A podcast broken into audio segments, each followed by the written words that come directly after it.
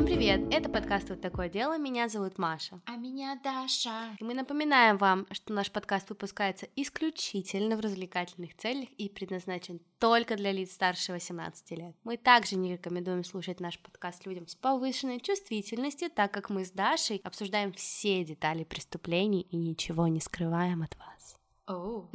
А еще мы за взаимное уважение, активное согласие, не насилие и соблюдение законодательства. Мы не поддерживаем преступников и их преступления и распространение насилия, даже если говорим про это иногда в шутливой форме. И надеемся, что и вы тоже. Сегодня будет история Тары Ли Калико. Надеюсь, я правильно произношу ее фамилию, и вы снова не захейтите меня в комментариях, но... Это ответочка. Но я буду называть ее Тара Ли Калико, или просто Тара. Я в Инстаграме делала опрос о том, какие еще вы хотите услышать от нас дела, и кто-то написал про похищение. О, ура, у нас еще не было дел про похищение. Да, я была в полном ужасе, что у нас их не было, и я долго думала, какую все-таки выбрать из множества историй, историй про похищение, и как бы хотелось и не супер популярную, и не супер жуткую, но и супер странную, и я вспомнила историю Тары Калико. Но я вам скажу сразу, что эта история по итогу перевернется в просто такую жесть. Я не ожидала, в общем. Я думала, что это просто история похищения, но это оказалось нераскрытое дело, покрывательство, ну Ой, и опять полный не кошмар. раскрытые дела, я опять не буду спать. Ну, возможно, раскрытое, возможно, нет. Ну, как бы, мне кажется, разгадка у нас есть. 20 сентября 1988 года в городе Беллине, в штате Нью-Мексико, был прекрасный солнечный день. Он был сначала солнечный, потом нет, и на самом деле... э, Маша описывает погоду. Прекрасный солнечный день. Он был сначала солнечный, а потом нет. Ну, так и было на самом деле. Когда Тара, 19-летняя девушка, проснулась, потянулась, позавтракала и поехала на свою ежедневную велосипедную прогулку примерно в 9.30 утра, которая обычно начиналась чуть раньше, но в этот день это было в 9.30. Все было довольно-таки нормально, но потом тучи затянули небо, погода была такая серая, и до этого много шли дожди, и как бы солнце пропало. Тара жила в уютном доме с мамой Петти, младшей сестрой, сводной, как я поняла, Мирандой, и с отчимом Джоном. Она была довольно популярной, все, кто ее знал, хорошо не отзывались, и это вот прям вот был тот случай, когда человек заходил в комнату, Ура, и комната озарялась. тип людей. Да, Тара любила все планировать. И всю жизнь она пыталась везде успевать, и в целом у нее получалось. Скажи мне честно, ты ассоциируешь себя с Тарой? Нет, потому что Тара была красивая, длинноногая, спортсменка. Она училась в университете, работала, встречалась с парнем Джеком Коулом. Все успевала, короче. Да, была такая стиляжная, модная и, правда, очень добрая девочка. Обычно красавица Тара ездила на тренировки на велосипеде со своей мамой. В тот день все было немного необычно. Ну Во-первых, что еще хорошие отношения с родителями были? У нее была идеальная жизнь. Да. Знаешь, порой я думаю, хорошо, что у меня не идеальная Тебя не жизнь. Потому что, да, со мной ничего не происходит.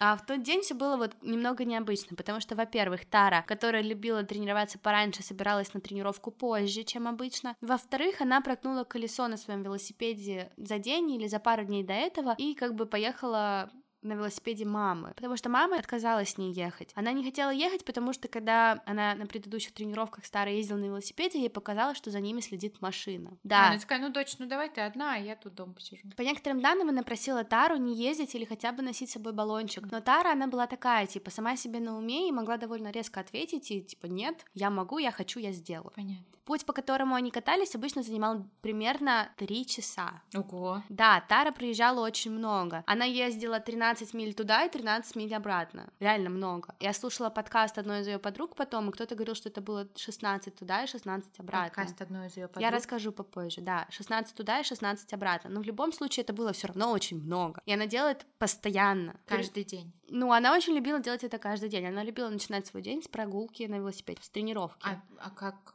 школа? Она училась в университете, и у нее были пары позднее. Но я уверена, что если они у нее были рано, она как бы не прогуливала, но сам факт. Ей нравилось начинать так свой день. Перед уходом из дома Тара попрощалась с мамой и в шутку попросила ее приехать за ней около полудня, если у нее спустится колесо. Но на самом деле вся суть была в том, что в 12.30 у нее был запланирован теннис со своим парнем, а в 4 у нее были занятия, она очень не хотела никуда опоздать. То есть она собиралась проехать 13 или 16 миль туда, потом обратно, потом поехать на теннис со своим своим парнем и потом поехать на занятия, я бы уже умерла. Тара понимала, что если она выходит в 9.30, ей не хватит времени на всю свою поездку, и она просила маму заехать за ней, то есть поехать по ее обычной дороге, забрать ее и увезти на теннис. Тара взяла розовый велосипед матери и поехала обычным путем по 47-му шоссе, и она проезжала туда и обратно, всегда по этому шоссе. Это было шоссе, которое идет через несколько штатов, насколько я понимаю. Оно не было сильно загруженным, местность сама, где они жили, была довольно-таки сельской, mm-hmm. там было всего две линии, туда и обратно, как бы две противоположные линии движения машин, и она там постоянно каталась. Прошло время, и Тары все не было.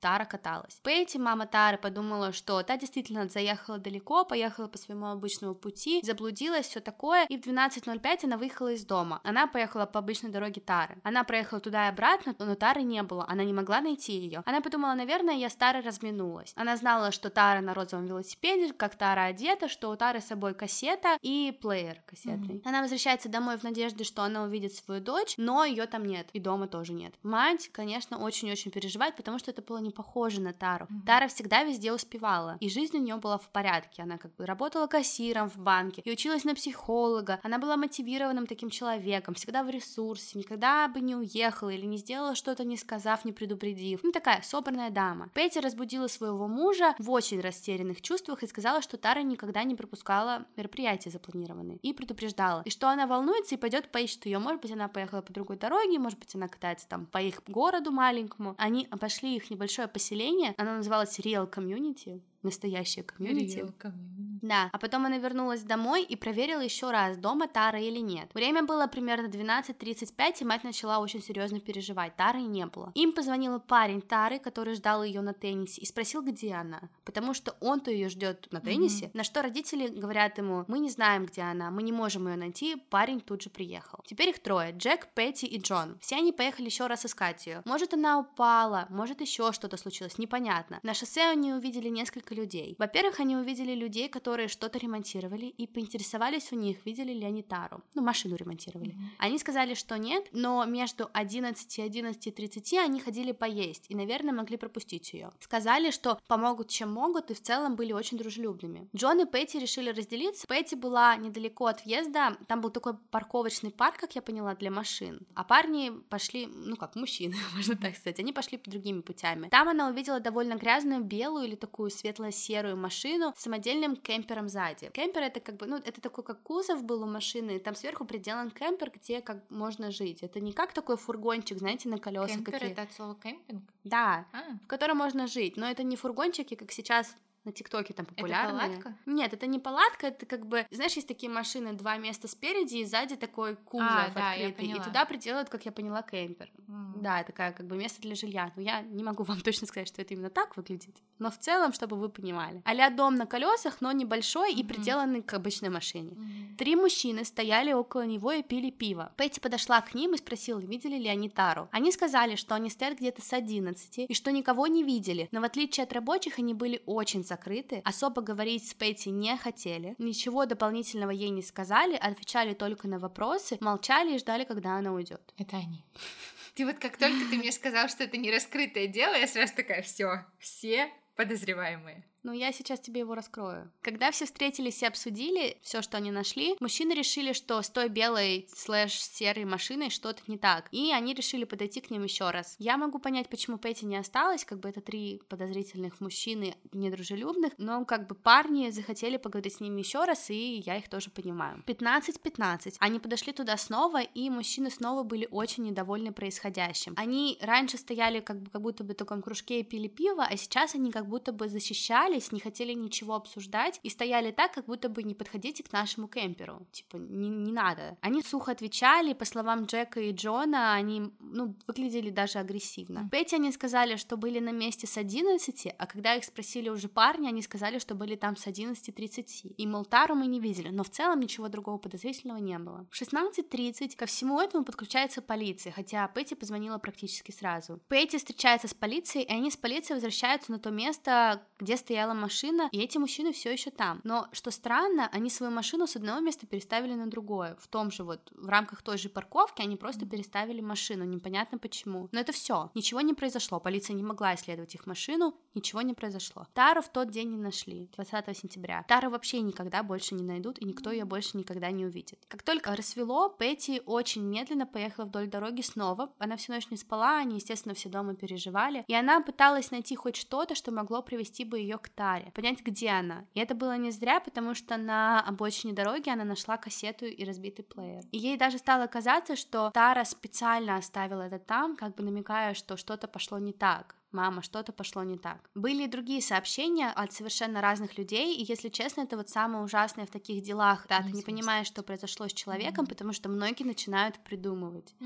Всем начало казаться, что они видели Тару, к тому же многие из них либо знали, либо видели ее каждый день, и как бы, ну, очень странно все вышло. Стали появляться ужасные слухи, мол, что она была изнасилована, зарезана, похоронена, потом залита в бетон, ну, то есть люди стали говорить очень странные вещи. Другой человек утверждал, что Тару сто процентов поместили посадили в морозильную камеру. И мне реально жалко родителей. Ну, это такие, знаешь, городские слухи. Да, но были и другие свидетели, которые видели белую там или серую машину с пристройкой, прям как у тех мужчин, которые ехали за Тарой, прям напрямую mm-hmm. за велосипедом. Те, кто видел Тару, говорят, что они предполагали, что Тара не знала, что за ней ехали, что она была вся в своей тренировке, слушала музыку, ничего не видела, не слышала. После этого полиция признала тот факт, что, скорее всего, да, Тару украли, и стала смотреть на вопрос серьезнее шире. Они настолько не имели никаких зацепок, что по некоторым источникам, говорят, они даже раскопали возможные места захоронения вокруг города, но безрезультатно. Но я думаю, что это бред. Mm. И все было тихо почти весь следующий год. Родители Тары делали все, что могли, но никаких новостей не поступало. Потом, почти через год, где-то через 9 месяцев, 15 июня 89 года, в 1700 милях от места пропажи Тары на стоянке у какого-то магазина продовольственного была найдена полароидная фотография неопознанной молодой женщины и маленького мальчика. На снимке они оба явно были жертвами. У них был заклеен рот, связаны руки сзади, они лежали на заднем, ну, как будто бы вот на кровати в какой-то машине mm-hmm. в кемпере. Там были набросаны одеяла, подушки, и оба смотрели в камеру, как бы очень в расстроенных чувствах. Фотография была в очень хорошем состоянии, то есть как будто бы вот ее только-только сделали. Обе жертвы смотрели камеру. Рядом с девушкой лежит книга My Sweet Одрина, Моя сладкая Адрина, автора Вирджинии Эндрюс. На книге, казалось бы, написан телефон, но из-за того, что это полароидная фотография, mm-hmm. качество не очень, ага. непонятно было. Женщина, которая нашла эту фотографию, утверждала, что это был грузовой фургон белого цвета, возможно, Toyota без окон, который был припаркован недалеко от нее, когда она подъехала к магазину, но уже уехал, когда она вышла. Еще она запомнила, что за рулем был мужчина примерно 30 лет с усами. Естественно, полиция поставила блокпосты и там все остальное, но им ничего не удалось найти. Эксперты проанализировали пленку и установили, что фотография была сделана не раньше мая 89 года, то есть это примерно через 8 месяцев после mm-hmm. исчезновения Тары. А там девушка похожа на Тару, да? Вот непонятно, потому что когда мы сравниваем фотографии с Тарой, ну это мое мнение, потому что потом был целый проведен анализ этих mm-hmm. фотографий, я сейчас про это расскажу. Тара там, естественно, собранная, накрашенная, все дела, а эта фотография девушка, во-первых, заклеенным ртом, там половину лица mm-hmm. непонятно не разобрать, во-вторых, она как полароид.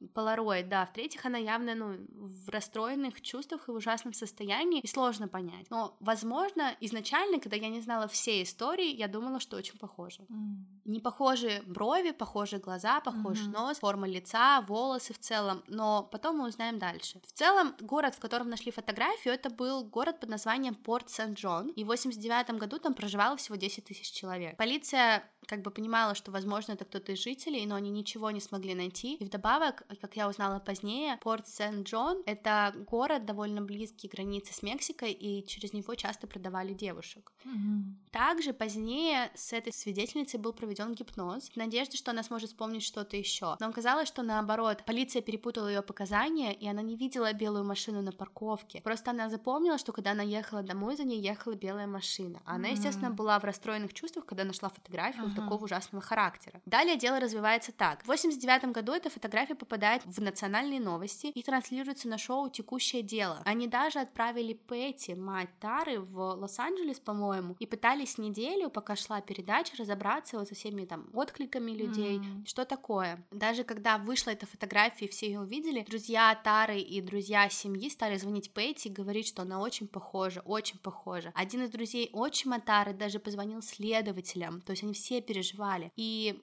сказал, мол, да, очень похоже, возможно, сейчас дело сдвинется. И как раз-таки в подкасте о котором я расскажу тоже. Я слушала лучшую подругу Пэти, которая говорила, ну, конечно, Пэти была в расстроенных чувствах, она цеплялась за это, потому что, ну, знаете, кажется, что да, вот, значит. Тара жива. Да. Конечно, она не со мной, но она жива. Uh-huh. Также, помните, я говорила, что на фото был мальчик, и откликнулись родственники пропавшего без вести девятилетнего Майкла Хенли, которые тоже увидели программу. Они подумали, что мальчик, ну, очень похож на их сына. Тот пропал без вести в апреле 88 года и тоже из штата Нью-Мексико. Uh-huh. Майкл пропал без вести во время охоты на индейку со своим отцом примерно в 75 милях от места похищения Тары. И родители были просто уверены в том, что на фото был их сын. Однако с этим трудно согласиться, потому что потом в 90-м году, в июне, в горах Зуни, недалеко от места, примерно там в 7 милях от места, где он пропал, были найдены его кости. Mm. То есть предполагается, что мальчик просто заблудился и умер. А на этой фотографии у мальчика тоже связаны руки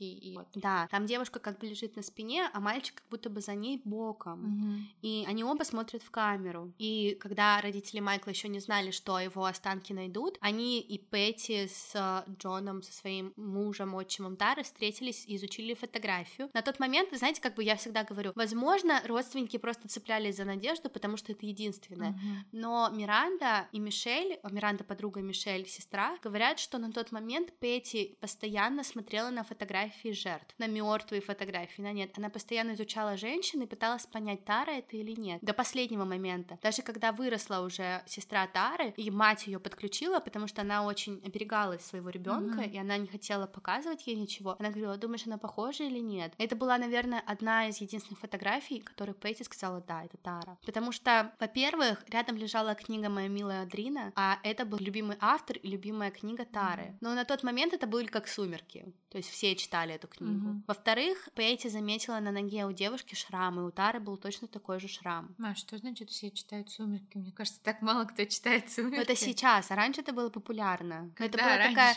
YA novel. Ну, когда мы все были подростками и читали «Сумерки», вот тогда. Мы читали Гарри Поттера. Ну, опять. Ну, «Сумерки». Сестра Тары говорит, что Петти до последних дней верила, что на той фотографии была Тара, до последних. Хотя я вам потом расскажу одну ужасную вещь, я предполагаю, что она просто отказывалась верить в другое. Маш, ну ты нас заинтриговала уже всех. Да, я выложу обязательно эту фотографию. Хочу сказать сразу, если я когда-нибудь пропаду, выставим мою страшную фотографию в интернет. Потому что когда я пропаду, я, естественно, буду выглядеть плохо. И если сольется какая-нибудь такая моя фотография, я на ней буду выглядеть очень плохо. Я выставлю видео, где ты рыдаешь над делом Габриэля. Да, вот, норм. Тогда люди точно меня найдут. Они сразу скажут, а, я ее видела, она там, и вы меня найдете через просто час. Подглазники один в один. Да, точно такие же мешки, точно такие же под глазами. В общем, после того, как Пэти говорит, да, точно, Тара, Фотографию отправляют экспертам для более подробного изучения. Ее исследовали три разных эксперта. Сначала это было в Скотланд-Ярд, где они говорят, да, она. Потом это было в Лос-Анджелесе, они полностью опровергли, что это Тара. А потом это сделали в ФБР, но не дали никаких результатов и сказали, что непонятно. Дальше было найдено еще две фотографии. Сначала всплыла фотография, найденная рядом со строительной площадкой в городе Монтесита в Калифорнии. Это была размытая фотография девушки, которая действительно похожа на девушку другую, и она лежит на подушке в такую же полоску, как на той фотографии. Эта фотография была близко очень сделана к лицу, знаете, со вспышкой размыта. Uh-huh. У девушки растрепанные волосы, напуганные глаза и заклеенный рот. То есть как будто бы она подвергается какому-то насилию. И когда снова исследовали Polaroid, оказалось, что такой Polaroid поступил в продажу в 89 году. Только в июне 89 то есть тоже фотография не, не, не поздняя. А кто эти все фотографии находит? Ну, то есть как Просто они люди. Это всё... А как они это все связывают? Они что, приносят в полицию или... Это просто приносят в полицию, каким-то образом это связывают. Ну, я не знаю, как они работают mm-hmm. там в полиции, но, грубо говоря, но это же как-то все все равно какая-то связь между отделами должна быть. И на третьей фотографии, которая была найдена в 1990 году, там сидел мужчина в очках, это было найдено примерно в конце февраля, а пленка поступила в начале февраля в продажу, и он сидит в поезде, и рядом с ним сидит девушка в шортах, и у нее завязаны руки перед ней, и заклеенный рот, и он ее за волосы к себе так притягивает и смеется. Но сама Пэти говорила, что ей показалось, что это постановочная фотография, потому что как бы, ну, очень странно это выглядело. То есть люди просто на улице находят какую-то фотку полароид, как будто бы кто-то их специально оставляет. Это так странно. Ну, это просто, знаешь, в каких-то еще странных местах. Ну, то есть как в магазине на стоянке, скорее всего, она выпала. На стройке непонятно, что она там делала. А третью фотографию я даже не смогла найти информацию, какую нашли. Но на этом прекращаются фотографии, и никто mm-hmm. никогда ничего не связал. Никто не выступил с заявлением, что этот мальчик мальчик мой сын. Никто не связал с пропавшими детьми этого мальчика. После того, как нашли вот останки того, да, мальчика, больше никто не... Нет. Mm-hmm. И это и странно, потому что если мы сейчас представим, что это не Тара была на фотографиях, это значит два пропавших ребенка, mm-hmm. которых никто не нашел. Возможно, это родители этих детей, которые делали фотографии, и дети подвергались абьюзу. Мы не знаем. В 2009 году начальнику полиции в Порт Сен-Джоне, где первый раз нашли полароид, он получает сообщение из Альбукерки, что Туда пришло два конверта с марками от июня и от 9 августа 2009 года. В одном письме была фотография мальчика, напечатанная на копировальной бумаге. На его лице была нарисована черная полоса, чернилами перечеркивая рот. Угу. И фотография была 89 года. Во втором письме было изображение мальчика без перечеркнутого рта. 12 августа газета Стар в том же городе получает третье письмо из Альбукерки с тем же изображением мальчика с черной полосой. Но там никаких требований не было, просто, просто фото. Да, ни записки, ни требования, ничего. Даже никакой зацепки, чтобы они смогли отгадать личность этого ребенка. Только дата и сам мальчик. Да, и власти считают, что фотография имеет какое-то отношение к похищению Тар, но это остается загадкой. На этом заканчиваются доказательства по делу исчезновения Тары, но не заканчивается наш подкаст. Мать Тары, Пэти и ее отчим Джон Дойл уже скончались. Mm. Пэти перенесла несколько инсультов и вместе с Джоном жила в доме престарелых во Флориде. Она каждый день сидела и смотрела в окно, и ждала, пока ее дочь проедет мимо на велосипеде. Дом находился в двух тысячи милях от места, где исчезла Тара, но Пэти все равно смотрела на проезжающих мимо женщин и верила, что это ее дочь. Муж в интервью 2006 года, после того, как Пэтти умерла, рассказывал, что он каждый раз пытался объяснить ей, мол, это не Тара. Девушка на велосипеде слишком стара, молода, непонятно, это точно не Тара. Но Пэтти искала Тару и ждала ее до самой смерти. Пэтти всегда очень активно участвовала в поисках дочери до самой болезни. Она с мужем рассылала тысячи листовок по стране, работала с Национальным центром пропавших, без вести взрослых и участвовала в нескольких национальных телешоу. И даже когда к делу подключили ФБР, она участвовала в этом во всем. По данным журнала Альбукерки Journal, в 2013 году была создана целая группа из шести сотрудников местных и федеральных правоохранительных органов для повторного изучения дела, но год спустя ее распустили. И это все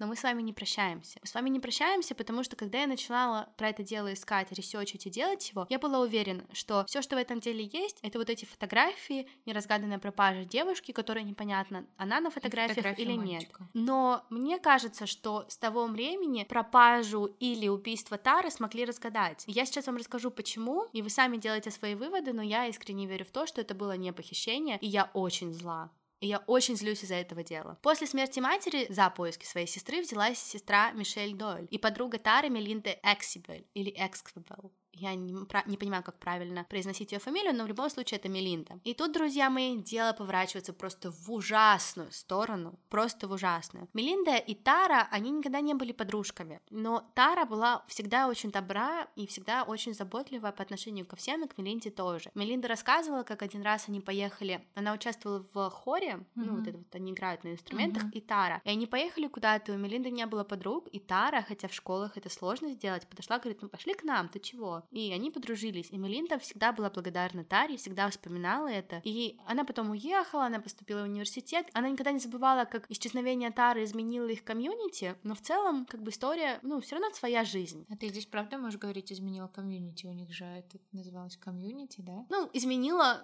общество, где они Нет, жили. в смысле, у них это город, ну, это как у них а, называлось? Real Community. Real Community. Да. Мелинда рассказала, как в в 2008 году ее мама прислала бюллетень новостей округа Валенсия, как раз-таки этого округа, и там было написано, что прошло уже 20 лет с момента пропажи Тары, и что после этого Мелинда начала рыдать. Она рассказала, как событие изменило ее жизнь, жизнь ее соседей и всех вокруг, и что потом она вернулась в свой город на Рождество, в тоже в 2008 году, пошла на ужин со своими друзьями, и как-то поднялась сама тема, она начала говорить, какой ужас, исчезновение Тары, бла-бла-бла, мы все так, ну, напугались, и все такие на нее смотрят, говорят, Мелинда, что ты имеешь в виду? Весь город знает, что случилось с Тарой. Эмилина такая, что вы имеете в виду? И ей рассказали, что в то время такую машину водили мальчики, которые, скорее всего, Тару и убили. А дело не было расследовано из-за того, что все они были со связями, а один, как говорят, был сыном сотрудника правоохранительных органов. Так Мелинда и узнала, что многие-многие знали, что на самом деле произошло с Тарой. Мелинда и Мишель получили доступ к документам расследования, что, конечно, просто удивительно, что у них получилось. Мелинда решила записать подкаст, создала сайт и начала очень активно разбираться с делом Тары. И они рассказывают, что когда они получили доступ к документам, это был просто полный капец. Они были вообще не организованы. Там были пустые папки с именами каких-то свидетелей, в которых ничего не было. А половины документов не было вообще. Ну, то есть там было написано гипноз такого-то свидетеля, и отсутствовало, что он сказал. Во время исчезновения Тары главным шерифом в отделе расследования был Лоуренс Ромеро. В 1970 году он переехал в Валенсию со своей семьей, так как он хотел спокойно жить, расти детей, чтобы у него все было нормально. В 1971 году он выпустился из академии и стал шерифом. Потом быстро стал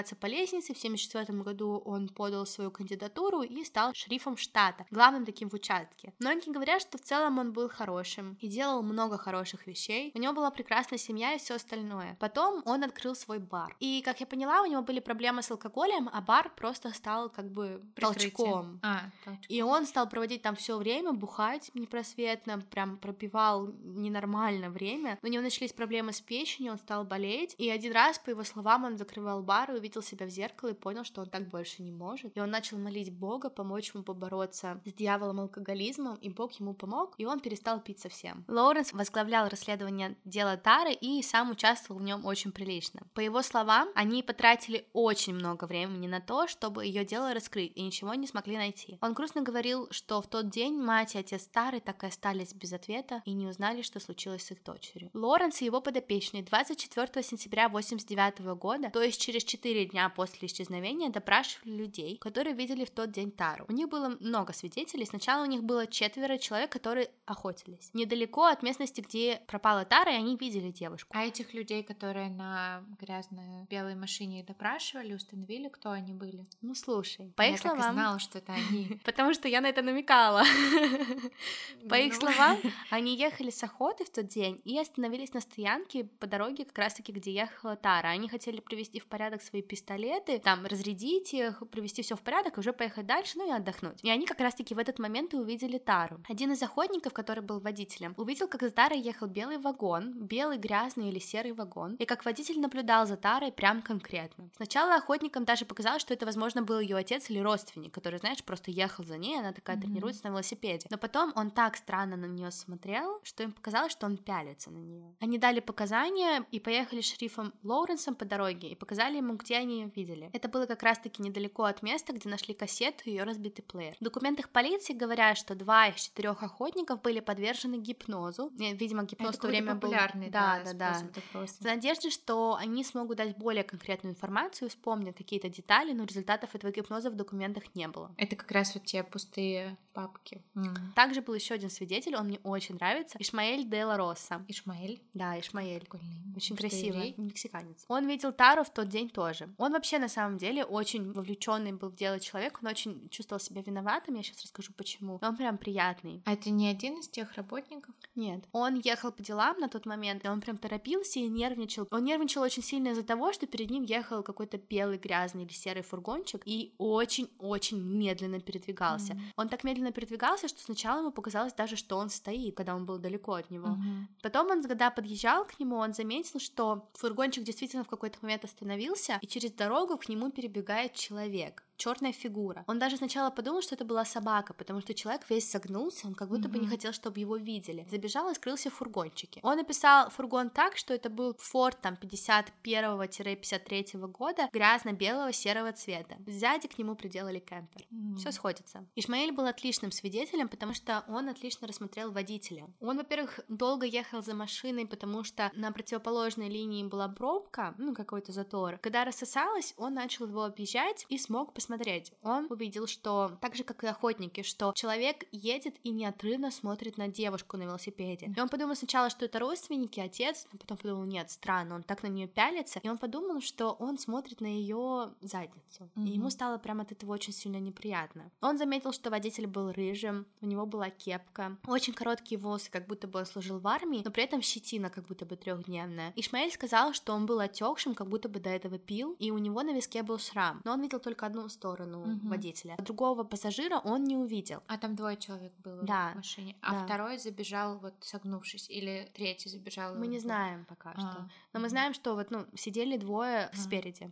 Он также заметил, что в кемпере сзади висело 5-6 футболок, как будто бы, знаешь, их только взяли и отгладили, и они висели не вот так боком, как в шкафах висят, а вот так прямо, то есть как будто бы лицевой стороной к тебе, mm как будто бы это как штора какая-то, и что-то ей закрывают. И он это запомнил, потому что он 20 или сколько там, много лет работал в магазине одежды. Он говорит, я мог посмотреть на человека и сказать, какой у него размер. И я, естественно, запоминаю такие вещи. Ишмаэль сказал, что это было не ок, то, как водитель пялился, и он даже почувствовал очень странно себя. Он заметил, что девушка на велосипеде не знала, что за ней кто-то едет, потому что машина была к ней не очень близкой, потому что она была в наушниках. И он проехал машину и стал думать, что ему сделать. Он ехал дальше и увидел двух мужчин хорошо одетых, такой нормальной одежде, которые гуляли. Также две машины, белую и черную, напротив друг друга, и около белой стоял мужчина в белой футболке. Потом он заметил какую-то сломанную машину, у нее открыли кузов, и там стояло пять мексиканцев. Ну, он запомнил просто, что это были, скорее всего, парни через границу, переехавшие только что. И с ними была одна девушка. И они как будто бы не чинили машину, а просто открыли капот. Он стал переживать, что Таре прилипнут они, но потом он заметил, что там были какие-то женщины, играющие в гольф. И он подумал, ну ладно, если что, ей помогут. Эй, потому что это дамы в возрасте, mm-hmm. и они как бы их несколько, они что-то смогут сделать. И он он поехал дальше. Когда он услышал, что Тара пропала, он даже не сложил одно с другим, и он сначала подумал, что это другая девушка, потому что по новостям сказали, словно она пропала в горах, mm-hmm. там рядом были горы. Uh-huh. А потом он стал обсуждать это с друзьями, те сказали ему, что это произошло не в горах, а на шоссе, и Ишмаэль сказал, что он себя сразу же почувствовал mm-hmm. очень плохо и очень виноватым, потому что он мог ее остановить. К нему приехал шериф Рэй Флорес, хотя Лоуренс утверждал потом, что Рэй никогда на него не работал, что странно, потому что он был в форме, mm-hmm. он был капитан капитаном и как раз-таки был под руководством Лоуренса, об этом говорят все. Ишмаэль рассказал, что Рэй был как будто бы вообще не заинтересован. То есть он рассказывал ему все, но Рэй как будто бы не видел смысла в его показаниях. Mm-hmm. Он просил поехать и показать место, где видел Тару, и Ишмаэля тоже гипнотизировали, но не было ничего конкретного больше дано, никаких фактов они не получили из этого. И Рэй сказал Ишмаилю, что он приедет на следующий день и покажет ему фотографии, подборку, и они посмотрят на фотографии и скажут, какая примерно машина и кто mm-hmm. примерно человек. Ишмаэль приехал в кафе, он ждал Рэя просто часа часами, он ему несколько раз звонил, и Рэй никогда не приехал. Через год, только через год, Рэй позвонил Ишмаэлю, точнее было наоборот. Ишмаэль увидел именно эту машину и именно этого водителя в городе и поехал тут же в отдел шерифов и рассказал им все сразу. И его вывели и сказали, типа, слушай, ты слишком сильно вмешиваешься в это дело, расслабься уже. И он сказал, что в тот момент ему стало еще хуже, потому mm-hmm. что мало того, что он не помог этой девушке, так еще ничего не мог сделать. И это какое-то было съедающее чувство вины. Через год, в июле 89 -го года, Рэй попросил Ишмаэля помочь ему сделать портрет водителя. Пока тот этим занимался, Ишмаэль сказал Рэю, мол, что один из его друзей, Джей Огуэо, сказал Ишмаэлю, что ему кажется, что его внук Джей Джей Огуэо был замешан в исчезновении Тары. Ишмаэль сказал, что когда они обсуждали с Джеком исчезновение Тары, Джей Джей влез в разговор и такой, ну да, мы тогда с моим другом видели ее, мы охотились, и я стрельнул дорожный указатель в тот день. И увидел девочку, которая ехала на розовом велосипеде. Как только Джей Джей вышел, Джек повернулся к Ишмаэлю и сказал, что верит в то, что Джей Джей был вовлечен в исчезновение Тары, прям на сто процентов в этом уверен. Он сказал, что в тот момент у него было огромное ранчо, и вечером кто-то зашел через заднюю дверь, что-то взял и ушел. И ему даже кажется, что, возможно, Тара могла быть похоронена где-то на его ранчо, он даже об этом не знает. Но, насколько я знаю, полиция получила ордер, но мы не знаем результатов исследования территории. Мы также не знаем, что произошло с Джей Джей. Это тоже что... было в этих пропавших файлах? Да, скорее всего. Mm.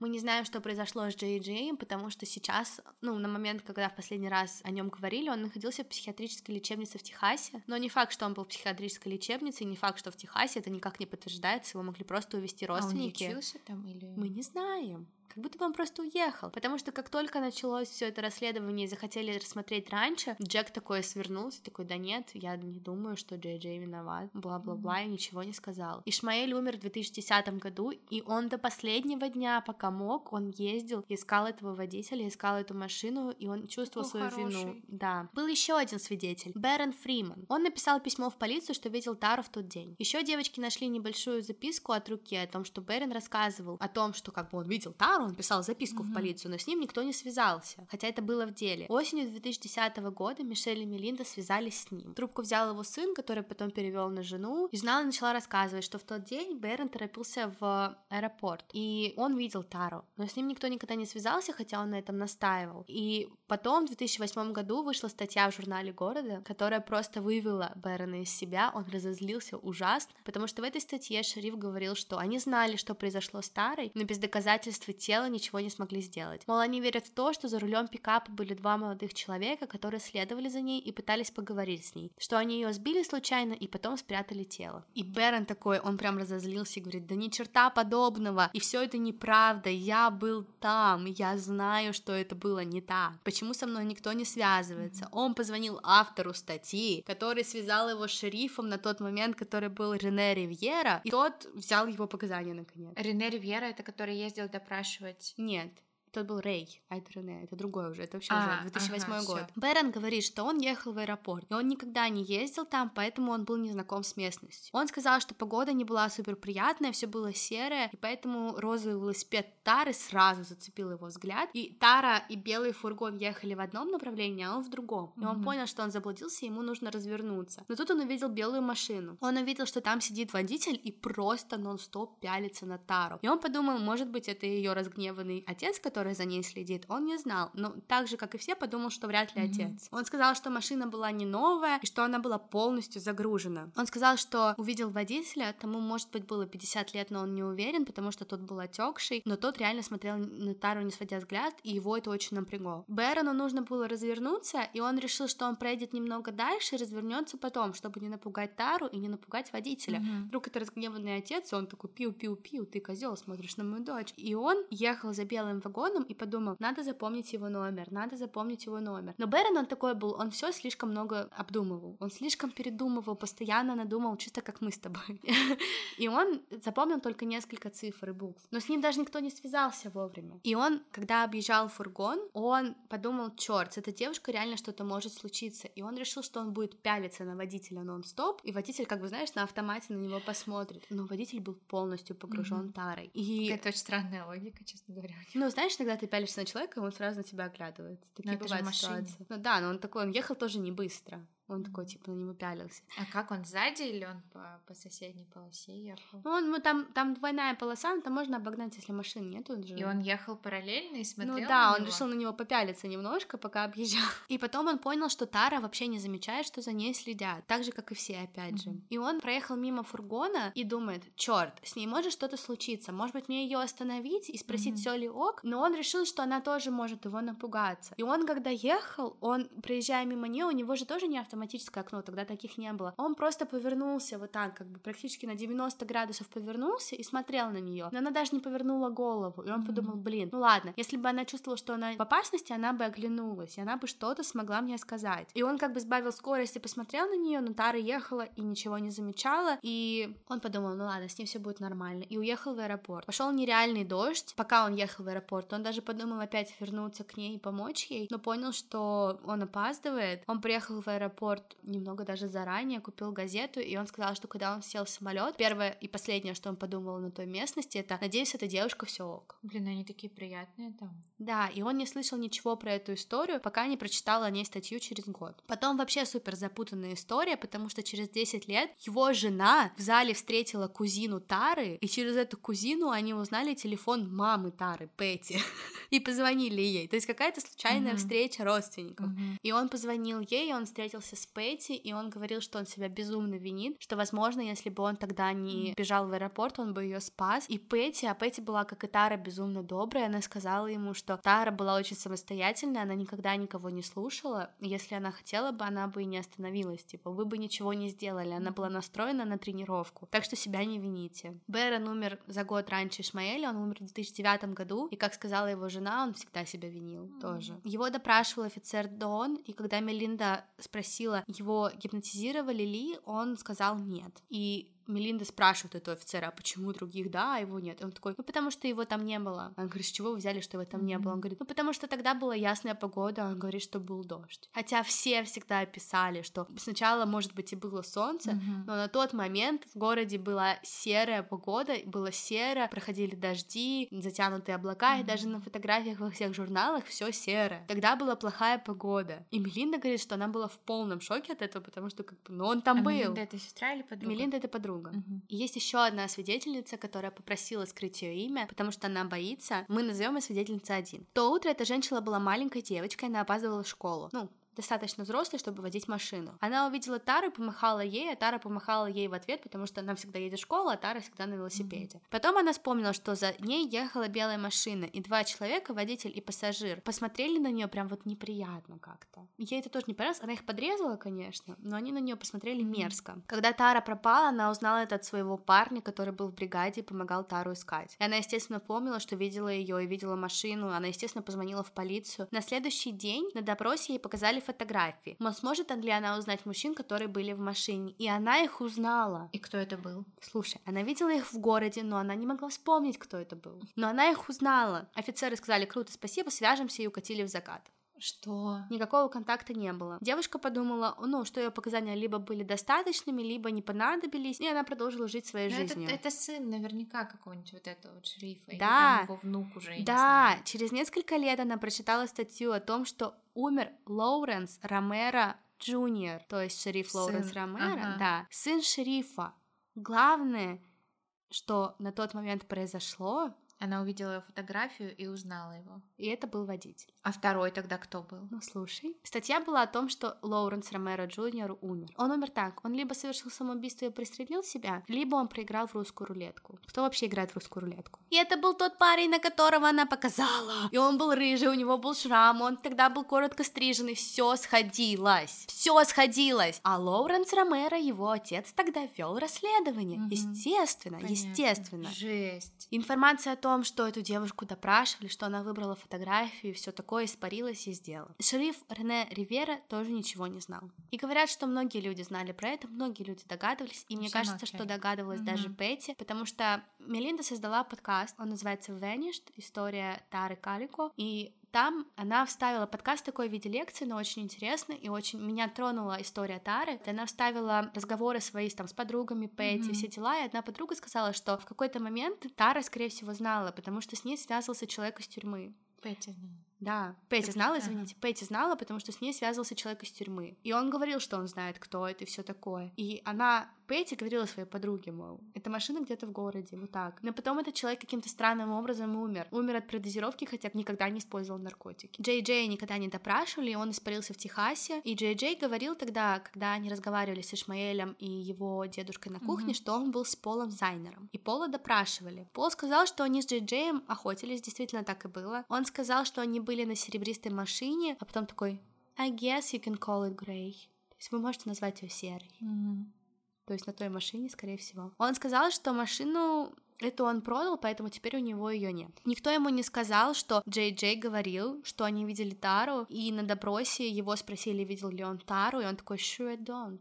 Типа, Мгм. конечно же, нет. Мгм. Такой самодовольный был. И он сказал, что они с Джей Джеем потом поехали в какую-то местность поохотиться и остались там на несколько дней. Полиция спросила, был ли у него кемпер, и он сказал нет. И они ему говорят, «А где же вы спали? И он сказал, в палатке. Джей Джей еще говорил, что с ними кто-то третий должен был быть, но Пол говорит, что третьего даже в планах не было. Пол говорит, что он не знал Лоуренса младшего, не видел Тару и никогда даже не слышал о них. Но это бред, потому что Пол и Лоуренс вместе покупали наркотики у одного и того же дилера, вместе долбили, вместе сидели у Лоуренса в трейлере, потому что Лоуренс младший жил в трейлере, и были друзьями. Когда следствие решило во второй раз поговорить с Полом, Пол нашел себе адвоката и отказался с ними разговаривать. Еще однажды с полицией стала общаться девушка, которая знала Джей Джея и с ним тусовалась, и она рассказала, что один раз Джей Джей то ли обдолбанный был, то ли что, он привел ее в какую-то жутко странную пещеру, стал говорить с ней о Таре, спрашивал, знала ли она Тару, он рассказал ей, что он не мог ничего сделать с информацией, которую знал, потому что в дело был вовлечен он шерифом.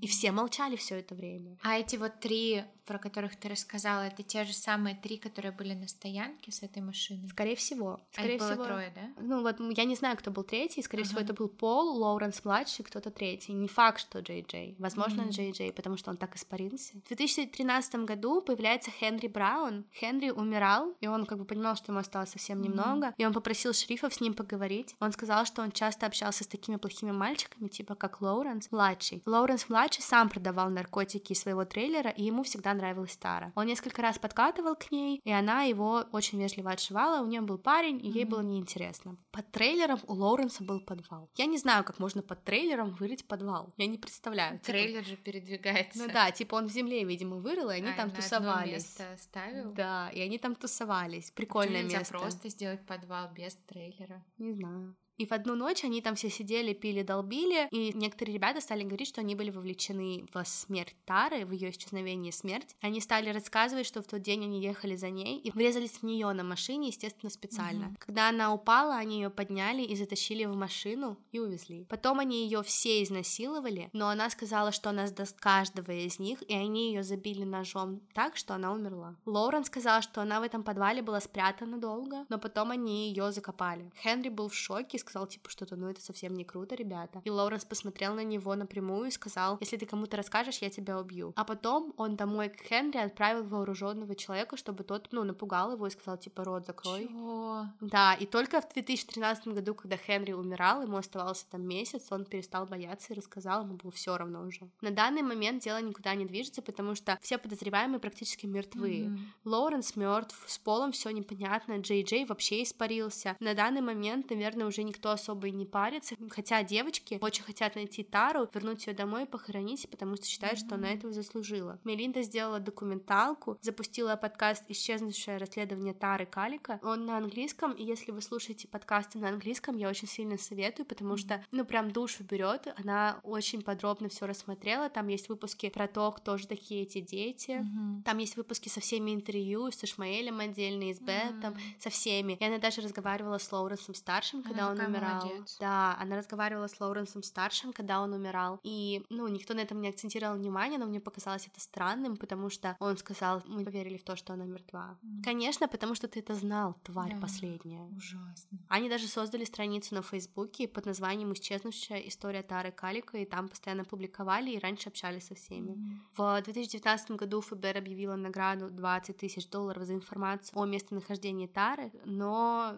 естественно, никто особо не откликается. И я думаю, что Петти тоже, скорее всего, все знала, но когда случились с ней проблемы со здоровьем, она просто... Знаете, вы знаете про это, про все, но вы все равно надеетесь, что это неправда, и на фотографии ваша дочь. Ужасно. Какое ужасное дело. Очень грустно, я сама не ожидала. Я сначала думала, что это просто про Да. исчезновение.